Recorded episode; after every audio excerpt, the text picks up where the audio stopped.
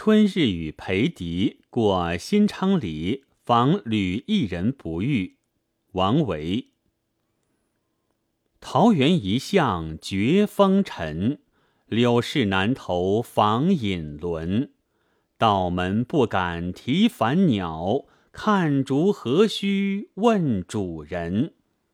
城上青山如屋里，东家流水入西林。壁户著书多岁月，众松皆作老龙鳞。王维和裴迪是知交，早年一同住在终南山，常相唱和。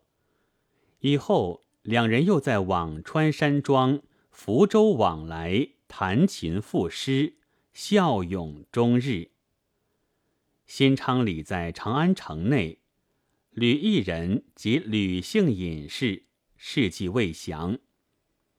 这首诗集赞吕异人庇护著书的隐居生活，显示了作者艳羡绝风尘的情怀。桃源一向绝风尘，柳市南头访隐沦。解尽陶渊明《桃花源记》中的桃花源。笔况吕异人的住处，着以虚笔；于长安柳市之南寻访吕异人，跟以实笔。一虚一实，既写出吕异人的长期绝风尘的超俗气节，又显示了作者倾慕向往的隐逸之思。道门不敢提凡鸟。看竹何须问主人？访人不遇，本有无限懊恼，然而诗人却不说，反而拉出历史故事来，继续说明对吕异人的仰慕之情，可见其寻艺之心的诚笃真挚。凡鸟是凤字的分写，据《世说新语·简奥》记载。三国魏时的嵇康和吕安是莫逆之交。一次，吕安访嵇康未遇，康兄嵇喜出迎，吕安于门上题“凤”字而去，这是嘲讽嵇喜是凡鸟。王维“道门不敢提凡鸟”，则是表示对吕异人的尊敬。看竹氏简《晋书》王羲之传。王羲之之子王徽之，闻吴中某家有好竹，坐车直造其门观竹，讽笑良久。而此诗何须问主人，是活用典故，表示即使没有遇见主人，看看他的优雅居处。也会使人产生高山仰止之情。上一联借用典故来表示对吕艺人的敬仰，是虚写。城上青山如屋里，东家流水入西林。写吕异人居所的环境是实写。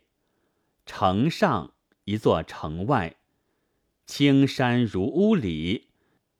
生动的点明，吕一人居所出门即见山，暗示与尘世远离。流水经过东家流入西林，可以想见吕一人居所附近流水淙淙，环境清幽，真是一个依山傍水的绝妙境地。青山妩媚，流水多情。两句环境描写，一则照应开篇的绝风尘，二则书写了隐逸生活的情趣。庇护著书多岁月，种竹皆作老龙鳞。最后从正面写隐逸，吕一人求助于功名，不碌碌于尘世，长时间庇护著书，是真隐士。而不是走中南捷径的假隐士，这就更为诗人所崇尚。松皮作龙鳞，标志手种松树已老，说明时间之长，显示吕异人隐居之志的坚贞和持久。老龙鳞给多岁月做补充，并照应开头的一向绝风尘，全诗结构严谨完整。这首诗。句句流露出对吕艺人的亲羡之情，以致青山流水、松树都为诗人所爱慕，充分表现了诗人归隐归依的情思。描写中虚实结合，有上下句虚实相间的，也有上下联虚实相对的，笔姿灵活，变化多端。